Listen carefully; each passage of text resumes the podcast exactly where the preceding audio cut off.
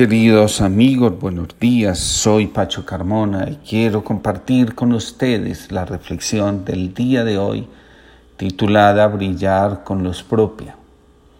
Hace algunos días hablé de los zorros, de su temor a ser agredidos, de su vida en soledad y de su evolución, como pasa de negro a blanco.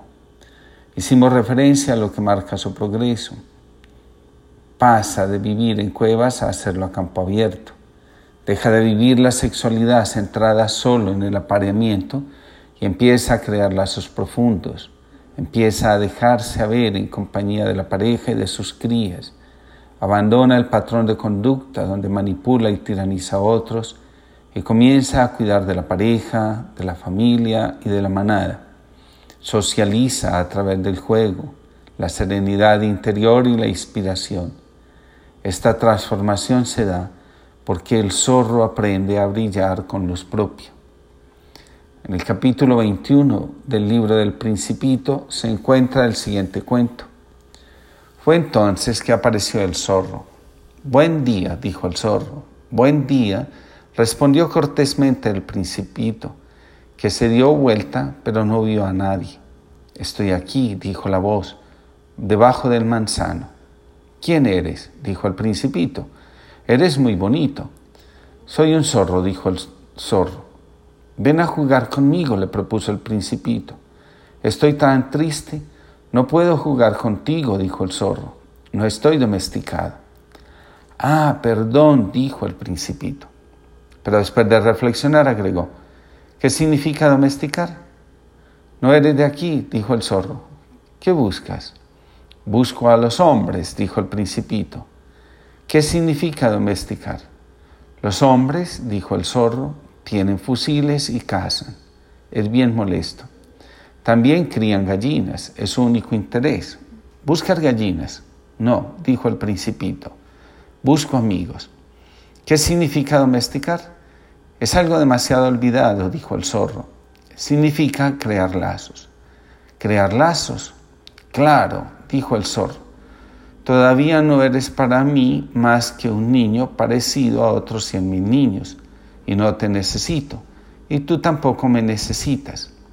No soy para ti más que un zorro parecido a otros cien mil zorros. Pero si me domesticas, tendremos necesidad uno del otro. Tú serás para mí único en el mundo, yo seré para ti único en el mundo. Comienzo a entender, dijo el principito. Hay una flor. Creo que me ha domesticado. Es posible, dijo el zorro. En la tierra se ven todo tipo de cosas. Pero el zorro volvió a su idea. Mi vida es monótona. Yo caso gallinas, los hombres me casan. Todas las gallinas se parecen y todos los hombres se parecen.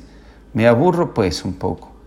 Pero si me domesticas, mi vida resultará como iluminada Conoceré un ruido de pasos que será diferente de todos los demás. Los otros pasos me hacen volver bajo la tierra. Los tuyos me llamarán fuera de la madriguera como una música.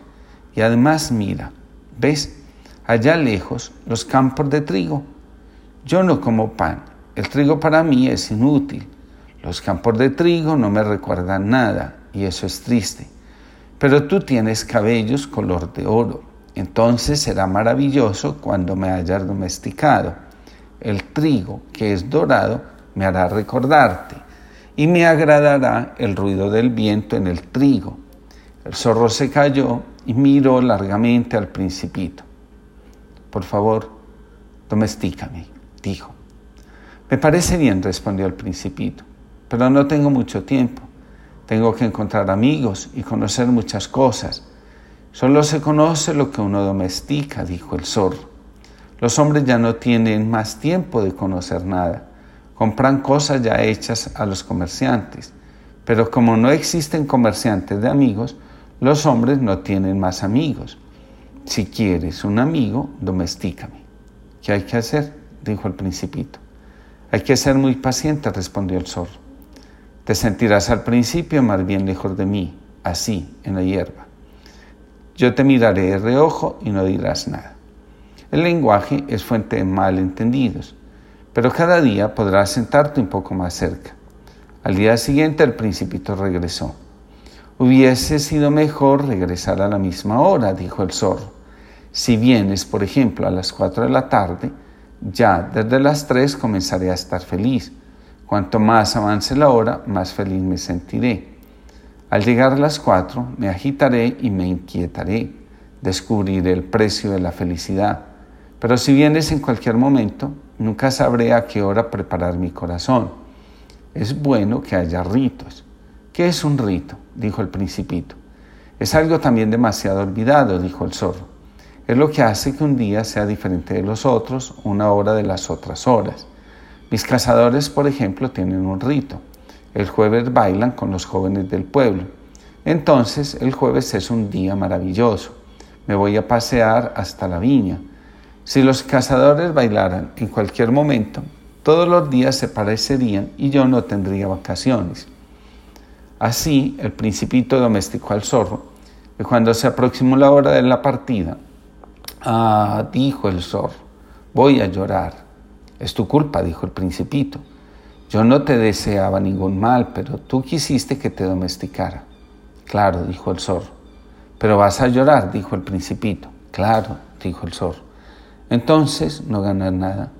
Sí, Gano, dijo el zorro, a causa del color del trigo te podré recordar. Aprender a vencer el deseo de aislarse, de evitar el contacto con los demás, superar el temor a ser agredidos y de hacer daño a los otros, dejar atrás el sentimiento de que el otro me aprisiona, me controla, me asfixia, no me deja ser, es una tarea pendiente en muchas personas. El mundo de hoy nos invita a la soledad, y a juntarnos solamente para compartir la sexualidad. Muchas personas buscan una relación donde puedan estar a sal, solas, a salvo, sin sentirse amenazadas por la presencia y la forma de ser del otro. Por ahora la propuesta cultural es vivir cada quien en su espacio y juntarse solo para lo estrictamente necesario. Crear lazos auténticos, de esos que permiten brillar con luz propia, sin sentirse amenazados por la luz del otro, se ha convertido en un reto difícil de alcanzar. La comunicación en la relación se ha dejado contaminar por el temor a expresarse. Las razones más comunes que encuentro para explicar esta situación son las siguientes. Tengo temor a herirlo. Es tan sensible que de cualquier cosa hace todo un mundo. Se enoja fácilmente. Es muy difícil decirle algo sin que lo tome como algo personal.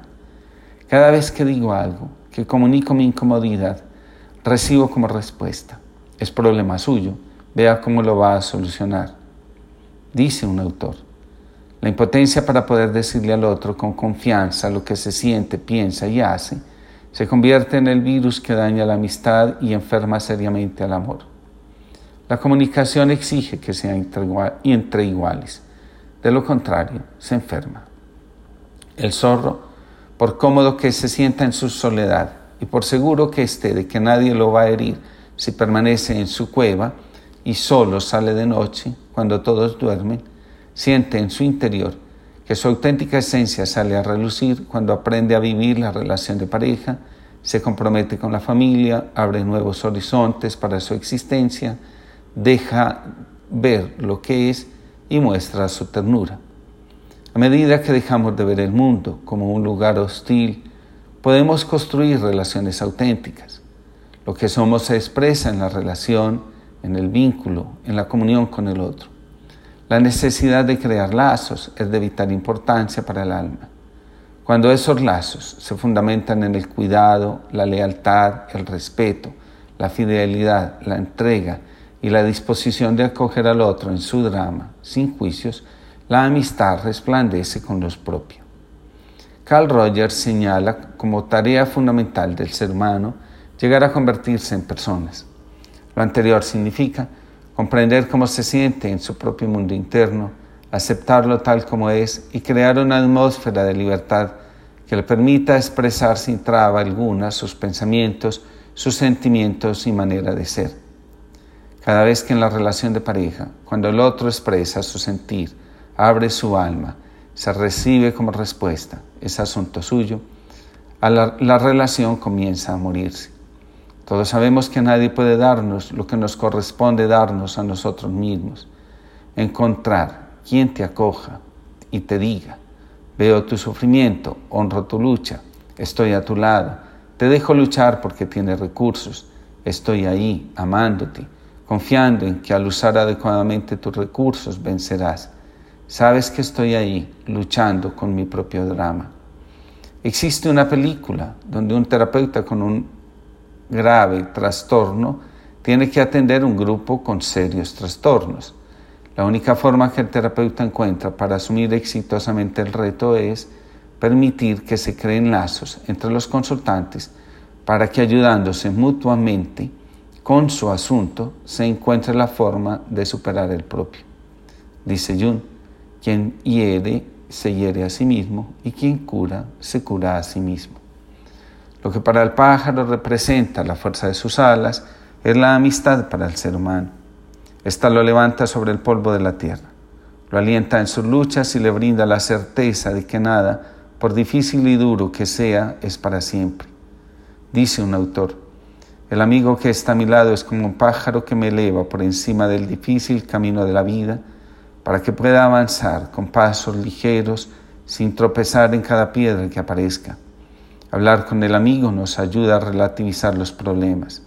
El amigo nos ayuda a ver de otra manera y de esta forma pierden su carácter amenazante las cosas. La cercanía del amigo nos protege y nos sirve de contrapeso a la desesperanza. La única condición para, que una verdadera amistad, para una verdadera amistad es la disposición de respetar el mundo interior del otro. Solo de esta manera el sordo se atreve a dejar de ser oscuro para crear lazos desde su propia luz. Que Dios los bendiga a todos y les conceda tener buenos amigos.